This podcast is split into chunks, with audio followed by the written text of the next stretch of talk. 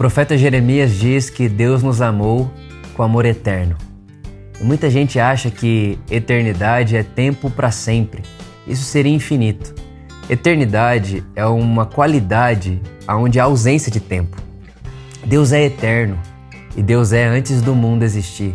E antes do mundo existir não existia tempo, o tempo é criado também. O tempo faz parte da criação. Gênesis 1, Deus fez o dia e a noite, né? o sol e a lua.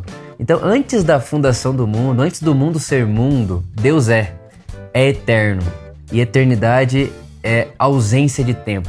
E é com esse amor que Deus me amou e te amou. E por que, que isso é tão interessante? É simples.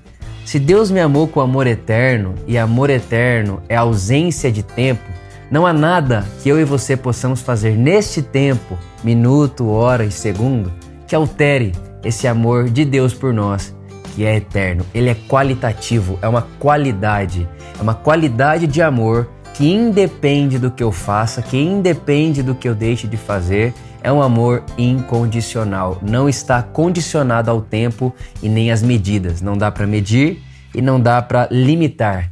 É um amor eterno.